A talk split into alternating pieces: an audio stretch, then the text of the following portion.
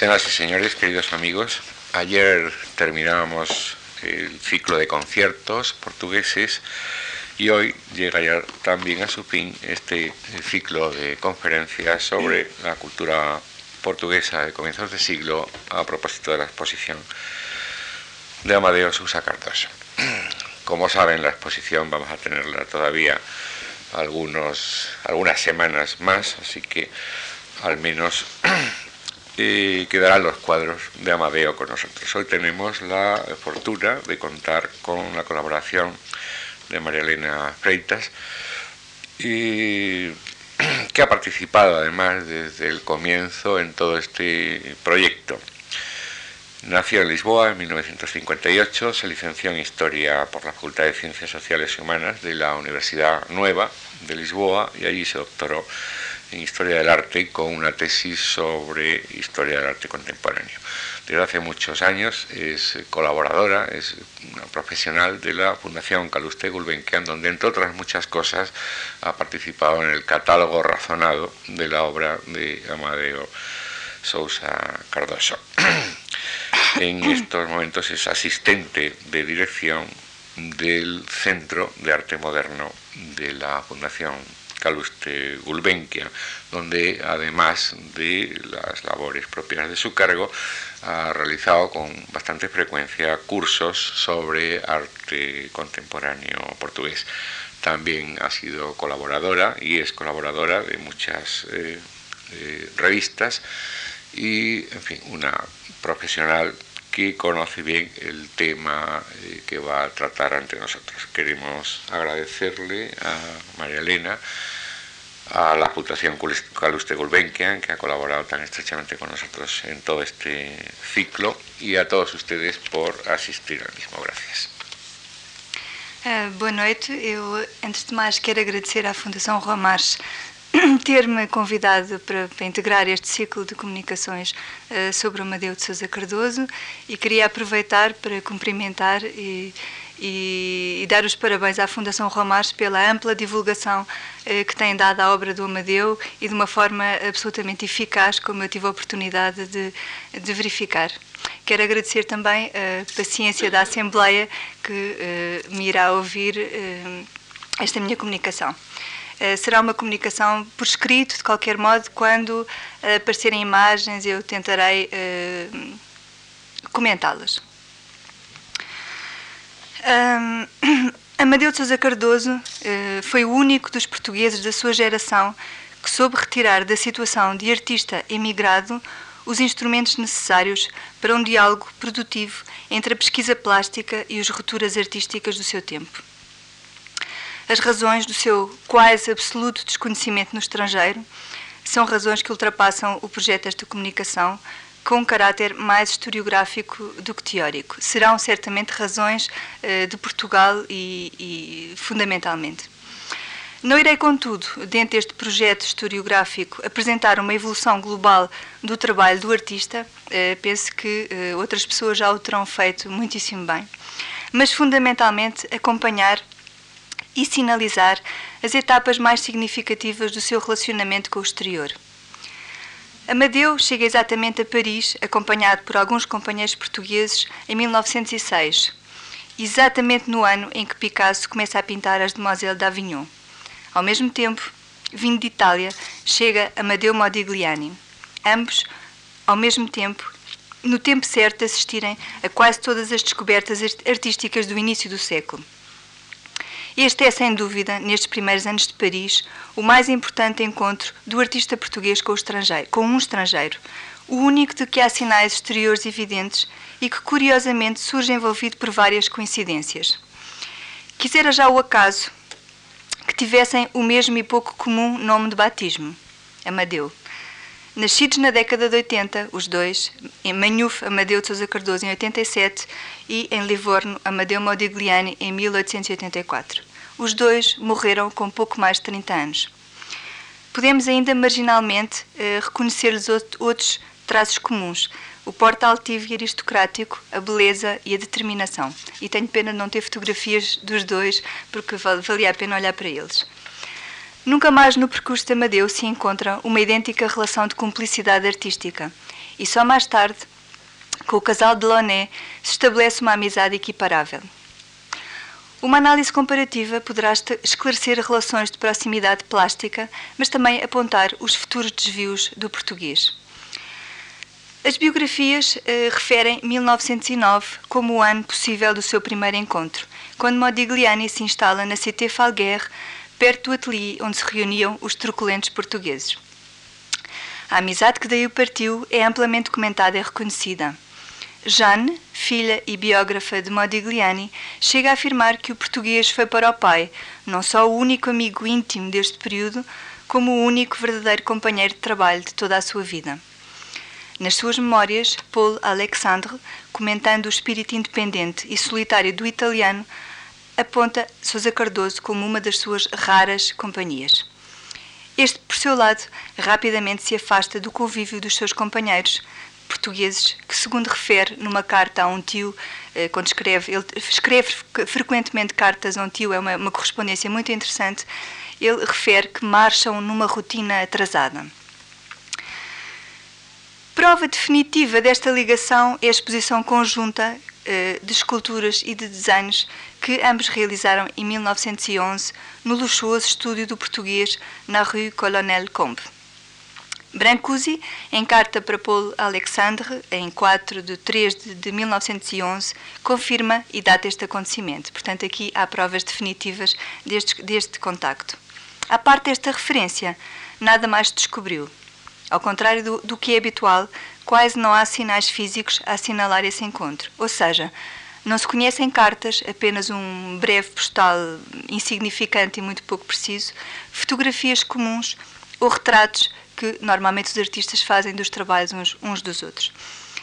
Restam, sim, os trabalhos que realizaram neste período e que, de uma forma muito evidente, confirmam trocas e confrontos de experiências plásticas claramente influenciados pelos primitivos e pela arte negra, os desenhos de ambos e as esculturas de Modigliani também, executados num período específico entre 1910 e 1911, apresentam uma linguagem gráfica muito aproximável, especialmente evidente no sentido da estilização e simplificação de planos e de volumes.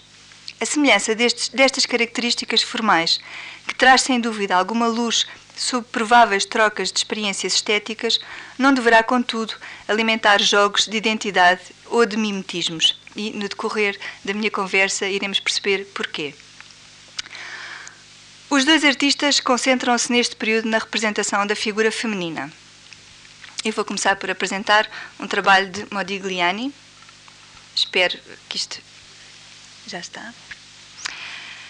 Uh, portanto, não de Amadeu, mas de Modigliani, uh, que realiza nos desenhos de cariátides e nas esculturas um trabalho obsessivo sobre o corpo da, melhor, da mulher a partir de um conceito de idealidade e de decifração de um enigma feminino.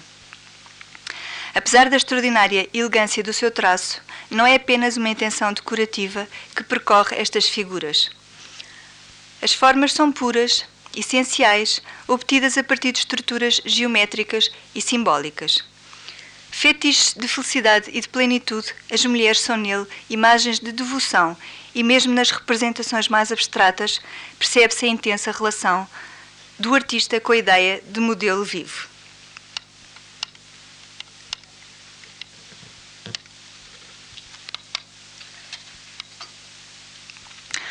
O traço firme e preciso procura nos corpos a alma e o sexo, e é o próprio uso da estilização que estabelece e diferencia, num aparente efeito decorativo, as marcas individuais e sexuadas de todas estas figuras. Conhece-se a adesão psicológica aos seus modelos. Sabemos também como a sua vida artística foi comandada pelo ritmo desses encontros e dessas paixões. Ao contrário do seu amigo Sousa Cardoso, cuja vida sentimental cedo foi regulada por uma conjugalidade, pelo menos aparentemente firme e tranquila.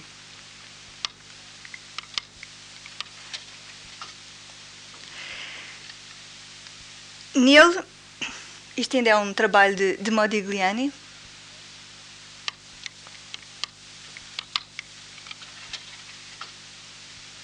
E aqui já temos um, um desenho de Amadeu de Sousa Cardoso. Nele, Amadeu de Sousa Cardoso, a representação da mulher é pretexto para uma das muitas experiências plásticas que irá desenvolver e não mais.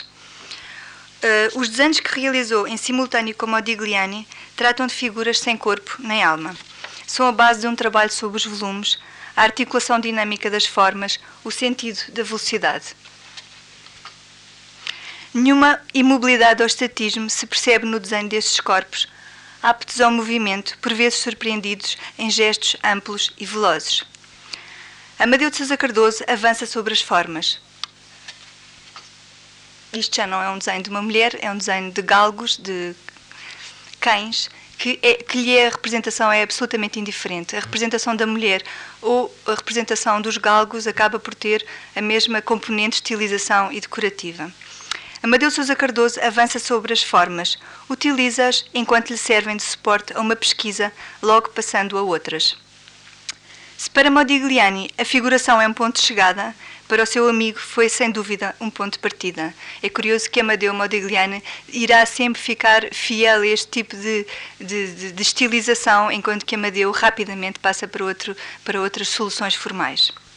E, mas é neste cruzamento de experiências que os dois verdadeiramente se encontram e também se afastam. Modigliani, à procura da forma definitiva, e toda a vida dele irá andar à procura disso, no centro de uma obsessão que nunca irá abandonar, e Sousa Cardoso de passagem por estas figuras no trilho de novos caminhos. Sabe-se que depois da exposição de 1911 os dois pouco se encontram. Uh, isto é apenas uma curiosidade. Uh, quando uh, Modigliani recebe a notícia da morte do seu amigo Sousa Cardoso, uh, é a Jane, a filha de Modigliani, quem o diz, ele irá chorar como uma criança. Portanto, a partir daqui nós reconhecemos que há de facto uma amizade sincera e intensa, mesmo que depois de interrompida, de, depois de 1911, da exposição. É talvez aqui, neste encontro e desencontro com Modigliani, e que passa por uma óbvia representação figurativa em comum, que podemos perceber como Amadeu de Sousa Cardoso investe na representação da figura de uma forma um pouco desinteressada. Ou seja, a figura começa a ser, para o artista, mais um facto pictórico do que um dado representacional. Toda a evolução do seu trabalho aponta para um caminho em que a forma se expande em progressiva liberdade e que o irá ajudar a passar ao ritmo acelerado das descobertas do seu tempo para um campo de investigação cubista. Amadeu não para, nem se fixa no desenvolvimento progressivo de uma gramática ou de um estilo. Muito atenta à produção de seus companheiros e, ao longo do tempo que vai estar em Paris, uh, o seu círculo de relações acaba por se internacionalizar. Temos uh, conhecimento de alguns nomes com quem ele se vai relacionar, como uh, Juan Gris, Max Jacob, Sónia Robert Delaunay, Brancusi, Archipenko, são alguns dos nomes com quem Amadeu se cruza na, numa certa movimentação artística de Paris. E ele, a partir desta, deste círculo de relações, eh, com muita atenção, vai tentar clarificar, a partir de dados essenciais do seu trabalho, que nunca abandona, o sentido da pintura cubista, avançando por vezes com soluções muito pouco ortodoxas. Uh, em 1913, num comentário a estas correntes artísticas, Amadeu é muito claro. Uh, e esta, isto é, são palavras dele e eu chamo a atenção para elas porque ele próprio, isto é, funciona como uma autodefinição de Amadeu neste período, em 1913 para se perceber como Amadeu funciona ao nível do desvio e de alguma transgressão destes sentidos uh, programáticos do, dos movimentos. E são palavras dele. Tenho progredido consideravelmente. Nada tem que ver a minha maneira de sentir e compreender com futuristas ou cubistas. E se alguma coisa tem, é a justificação precisa do contrário. O futurismo é um truque charlatão, sem sensibilidade nem cérebro, camelote do cubismo. O cubismo é uma caligrafia mental e literária. A arte, tal como a sinto, é um produto emotivo da natureza. A natureza fonte de vida, sensibilidade, de cor, de profundidade, de ação mental, de poder emotivo. E uh, este poder emotivo é também fundamental para se perceber uh, o desenvolvimento do seu trabalho posterior. Este comentário é também fundamental para se perceber a falta de adesão teórica, até um pouco arrogante relativamente a estes movimentos, uh, e uma certa displicência com que ele utiliza uh, verbalmente e do ponto de vista plástico. Exatamente, de 1913, vou passar uma pintura da Amadeu, a, a pintura Cozinha da Casa de Manhuf. Uh, é o exemplo mais uh, significativo do cubismo em Amadeu de Sousa Cardoso. Mas é também um bom exemplo para se perceber como foi empírica e intuitiva a sua rápida passagem pelo, pelo chamado cubismo analítico e deliberadamente desviada dos processos de análise de outros artistas seus, seus contemporâneos, como Picasso, Braque ou Lafresnaye. Nesta composição, como podemos ver, os objetos não se apresentam desmultiplicados ou desconstruídos, ou apenas se apresenta isso de uma forma muito leve, desconstruídos nos seus volumes, eh, mas apenas levemente distorcidos. É o espaço. O espaço aqui é que é fundamental, é tomado como objeto fundamental a dinamizar, com perspectivas múltiplas e desencontradas. Uma vez mais, os objetos ou as figuras são secundarizados em função de valores que ultrapassam a sua própria representação. Este é outro trabalho de 1913 eh, chamado Os Barcos, e repare-se no tipo de temas eh, que Amadeu eh, procura. Há outro trabalho também que está nesta exposição que é o Jockey, portanto são sempre, há sempre um apelo ao movimento, mesmo nas representações cubistas. Os barcos, portanto, de 1913 também, é outro exemplo de uma nova situação espacial de linguagem cubista, claramente cubista, é inegável, mas que escapa ao seu convencional imobilismo. Com este desvio experimental, que pode ser observado noutras obras deste período, Amadeu poderá ter sido conduzido a uma investigação mais direta na área do abstracionismo, queimando etapas no seu processo de ruptura com a arte convencional. Abandonando referências figurativas, e ainda em 1913, e uh, repare-se que 1913 de facto é o ano de todas as experiências de Amadeu de Sousa Cardoso. Ele no ano consegue uh, agregar um conjunto de, de experiências verdadeiramente impressionante. Ele vai ensaiar então, mais livremente, um jogo de pura articulação formal e cromática. Num desenvolvimento pessoal, ainda, dentro da sua traje trajetória cubista, mas percebe-se como ele faz esta passagem rápida do cubismo para uma situação abstrata. Todos os trabalhos desta série apresentam esta componente lúdica de brincar com as formas, retângulos, triângulos ou círculos, linhas retas ou ondulantes. Cá estamos. Linhas retas ou ondulantes que contrastam ou sobrepõem efeitos ritmados e decorativos. Nenhum deles possui título ou qualquer sugestão ficcional. São pinturas sem referentes nem histórias, no domínio absoluto de uma intenção abstrata. Amadeu atravessa velozmente, uma vez mais, esta etapa do seu vertiginoso percurso, para de novo nos surpreender com o inesperado retomar desta figura, da figura, mas desta vez reenquadrada num envolvimento pictórico totalmente diverso. E posteriormente irei apresentar imagens uh, deste retomar da figura. E é nesta complexa passagem, que a sua biografia ainda não esclareceu completamente, que o artista inicia um programa expressionista que apresenta possibilidades de aproximação múltiplas e desconcertantes. Trata-se agora, no entanto, de uma situação muito diferente daquela que analisamos com Modigliani. De uma relação afetiva intensa e de uma troca de informação real, passamos para uma situação de incógnitas e de pressupostos. Os dados reais são alguns, significativos, mas ainda muito insuficientes. Do seu contacto com a cultura germânica, sabe-se em concreto que apresentou três trabalhos em 1913, ainda o ano de 1913, no Herbstsalon, é, que é o primeiro salão de outono, da Galeria Dersturm em Berlim. E isto é uma referência fundamental, a Galeria Dersturm em Berlim para o trabalho de Amadeu. E que manteve uma relação de amizade com o pintor Otto Freundlich, com quem troca alguma, mas escassa correspondência.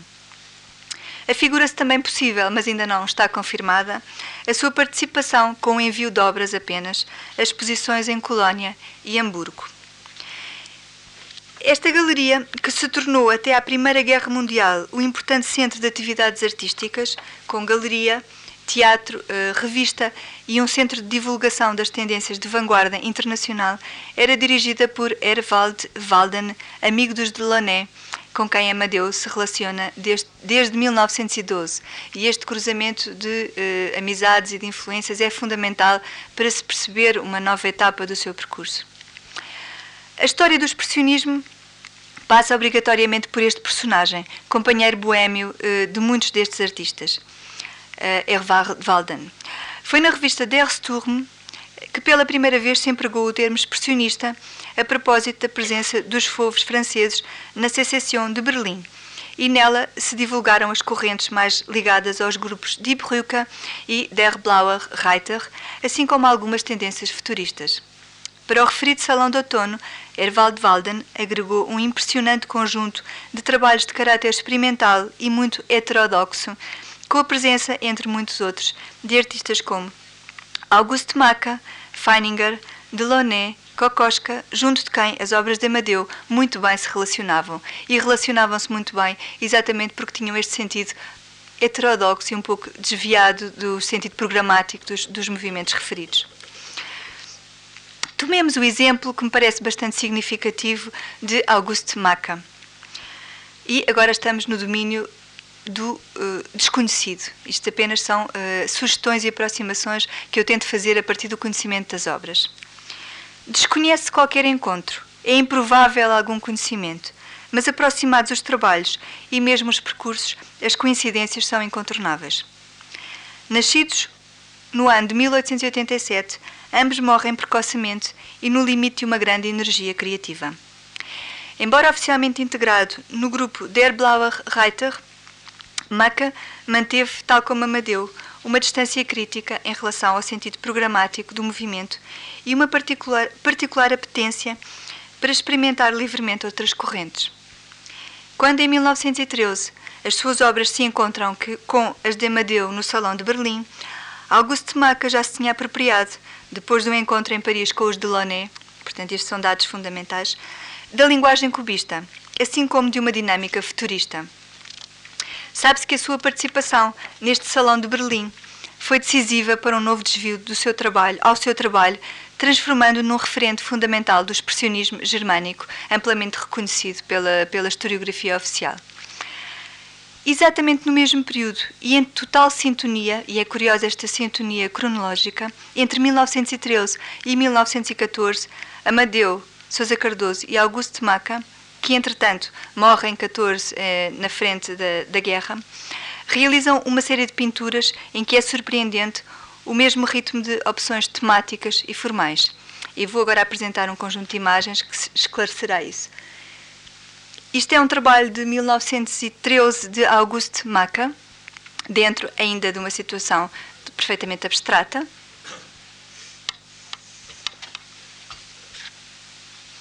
e um trabalho de 1914 de Amadeu de Sousa Cardoso. Uma vez mais, faremos uma situação alternada. Temos um trabalho de, ah, de Maca, também de 1913, e do mesmo ano, um trabalho de Amadeu de Sousa Cardoso, uh, ainda com uh, uma simbologia bastante popular, mas com uma, um, um, sistema de aproximação às formas uh, muito, muitíssimo idêntico. E vou apresentar uh, uma última aproximação ao trabalho destes dois artistas, com mais duas imagens de Auguste Maca, de 1914, e agora um trabalho um pouco posterior de Amadeu de Sousa Cardoso, também com inúmeras equivalências formais verdadeiramente impressionantes. De 1916. Partindo de uma situação abstrata, como vimos, eh, com profundas afinidades de espaço e composição, ambos ultrapassam rapidamente esta fase para se fixarem em modelos claramente expressionistas que iremos ver em seguida. Com esta distância geográfica e sem vestígios de qualquer cruzamento eh, direto, julgo tratar-se, neste caso, de uma proximidade cultural que, entre outras hipóteses, terá também tido origem no programa de divulgação ligado às atividades da Galeria Der Sturm, a que certamente os dois têm, têm acesso.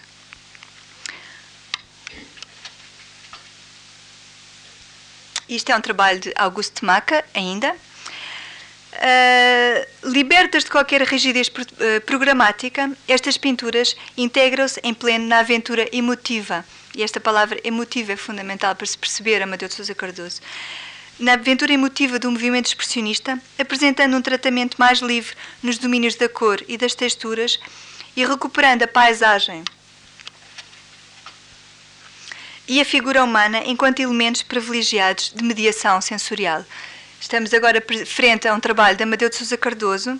O anterior era de 1913 e este, chamado A Capela da Montanha, eh, é de 1914 também.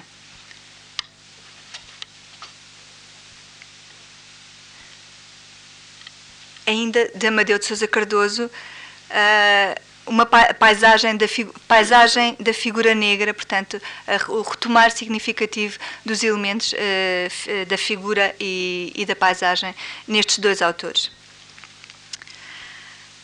Um, termina aqui o, processo de comparação uh, entre Amadeu e Sousa Cardoso e Augusto Maca, mas vou uh, comentar um pouco à volta ainda desta temática expressionista outros autores que me parecem uh, interessante assinalar e comparar. Quanto às novas possibilidades da representação humana que Amadeu inesperadamente vai desenvolver, não quero deixar de referenciar o nome de Oscar Kokoschka, dentro da mesma linha de cruzamentos de sensibilidade e de influência não direta. A série de cabeças de loucos, e vamos começar por ver. Esta uh, chamada O Pobre Louco, uh, de 1915. E esta, O Rata, uh, é o título do trabalho, também de 1915. Um, podem ser aproximados de uma forma produtiva, mas sem forçar qualquer relação de causa e efeito. Ou seja, eh, não quer dizer que Amadeu tivesse visto obrigatoriamente, tivesse copiado ou mimetizado estes trabalhos, mas há de facto aqui uma sensibilidade comum que interessa assinalar. Uh, portanto, uh, aproximados de uma forma produtiva e sem forçar qualquer relação de causa e efeito com os retratos de Kokoschka, eh, reconhecidos pela carga psicológica que refletem na expressão do rosto, na vaga assimetria dos olhos. Isto ainda é um trabalho de Amadeu. E aqui de Kokoschka. Na, na, inclusivamente na postura das mãos, repare-se a semelhança. Eu vou tentar passar para trás.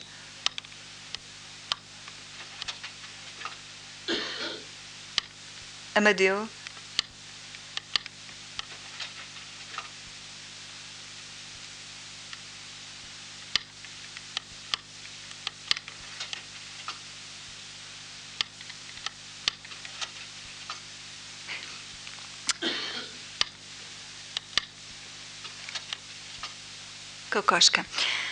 Uh, de qualquer modo, uh, refiro que, ao contrário da, da, relação que eu estabeleci com uh, Augusto Maca, as coincidências não são temporais. Oscar Kokoschka realiza estes trabalhos alguns anos antes de Amadeu de Sousa Cardoso. Eles são todos anteriores, eles correspondem sensivelmente ao período de 8 e de 9, enquanto que Amadeu os realiza num tempo posterior, de entre, sensivelmente nos anos 15. as peças trágico-grotescas que este artista vienense escreveu, Kokoschka, e que curiosamente foram publicadas na referida revista Der Sturm, e temos aqui uma capa da revista Der Sturm, em 1910, uh, como a peça Assassino Esperança das Mulheres, isto é a ilustração da, da, da tal peça trágica ou grotesca chamada Assassino, Esperança das Mulheres, remetem de imediato para o pequeno núcleo de trabalhos de Amadeu, não só pela semelhança temática e formal,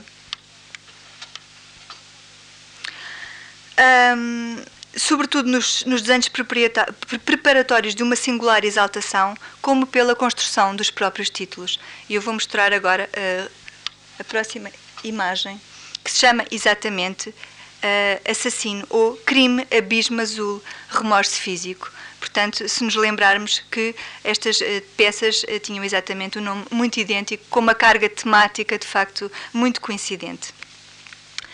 Outras aproximações podem ser feitas, como a série das máscaras, máscaras que Amadeu realizou ainda neste ano 1915 e alguns trabalhos de Javlensky. Muitos historiadores têm feito esta aproximação. Temos aqui uma máscara de Avlensky. Se nos recordarmos das máscaras que estão em exposição, há de facto uma proximidade uh, assinalável. Estes trabalhos de Avlensky são realizados também num tempo muito próximo. Uh, cá temos uma das máscaras de Amadeu. Neste caso, apesar das aparências formais que por vezes iludem, são de excluir quaisquer cumplicidades de conteúdo pela conhecida espiritualidade e sentido místico deste autor, Aliás, o trabalho de Modigliani chama-se exatamente uh, Rosto do Salvador, portanto, há aqui um sentido místico profundo uh, que, que, conhecemos, em nada comparável a Amadeu, que era um ser cerebral, prag pragmático e em nada místico. Eu penso que no caso do artista português valeria a pena reavali reavaliar o expressionismo não só pelo conjunto de trabalhos que, que realizou entre 1914 e 1915, mas sobretudo a partir de uma perspectiva mais abrangente e que possa relacionar alguns princípios teóricos com a atitude global do artista. Eu penso que é fundamental reavaliar o expressionismo em Amadeu, sobretudo enquanto atitude. Nenhum outro movimento ocorrente contemporâneas, muito mais do que o cubismo ou do que o futurismo, poderá servir de forma tão adequada ao seu deliberado individualismo, à sua postura dissonante e inquieta. Sabemos também como o artista foi esquivo a classificações e a modelos e como o seu trabalho progrediu ao ritmo da permanente insatisfação. Descodificando e reconvertendo influências, Amadeu obedece fundamentalmente às suas pulsões pessoais como muito claramente explica numa entrevista em 1916, por ocasião de, de, uma exposição que ele realizou no Porto e que foi, aliás, muitíssimo mal sucedida uh, no meio uh, cultural português. Ele, inclusivamente, chegou a ser agredido. Uh, e insultado pela ousadia de ter mostrado coisas tão repelentes. e eu vou citar Amadeu. Eu, por exemplo, nem a mim mesmo me sirvo, nem na fatura, nem na visão artística. Tudo o que tenho feito é diferente do precedente e sempre mais perfeito. A nossa arte caminha e deve caminhar sempre em frente, superando todos os obstáculos, sempre original, sempre virgem nas suas manifestações. Penso que vale a pena considerar a mobilidade e se avaliarmos e, tivermos atenção ao percurso vertiginoso do artista, percebemos que de facto a mobilidade é um conceito fundamental ao seu trabalho e a mobilidade enquanto característica expressionista também como conceito que desde o início está presente no seu trabalho, mesmo, como nós vimos, quando a pesquisa incide sobre valores formais tendencialmente estáticos como o cubismo. E repare-se, por exemplo, em trabalhos como os barcos ou como o jockey que está em, em exposição. Portanto, trabalhos cubistas, mas que eh, tentam uma movimentação, uma dinâmica do espaço importantíssima. Regressado a Portugal em 1914, ele é surpreendido quando está em Barcelona pela guerra e uh, refugia-se uh, na, na, sua quinta no norte de Portugal. Ele não irá esquecer as influências recebidas, mas um convívio mais próximo com os Delaunay, com o casal uh, Sônia e Robert Delaunay, que entretanto se instalam em Vila do Conde, relativamente próximo de Manhufe, e o renovado contacto com Portugal levam-na a criar em paralelo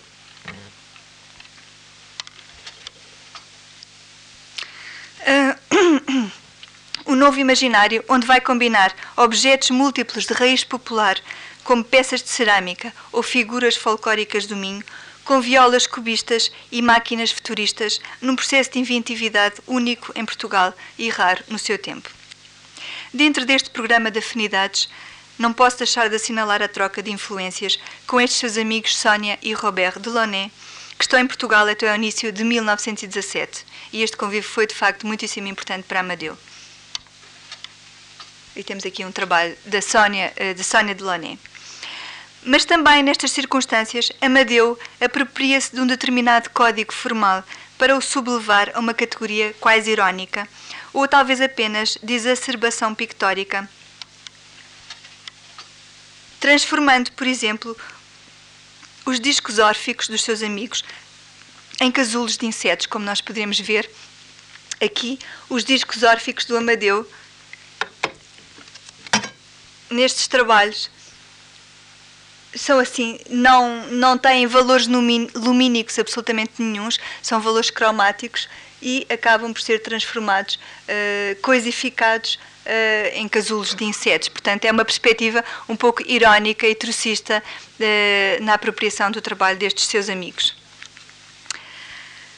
Um, nos seus últimos dois anos de vida, e só nos restam 1916 e 1917, Amadeu Sousa Cardoso, uh, aprisionado, verdadeiramente aprisionado em Portugal e sempre à espera de poder voltar a Paris, ele concentra e excede uh, todo o seu potencial criativo.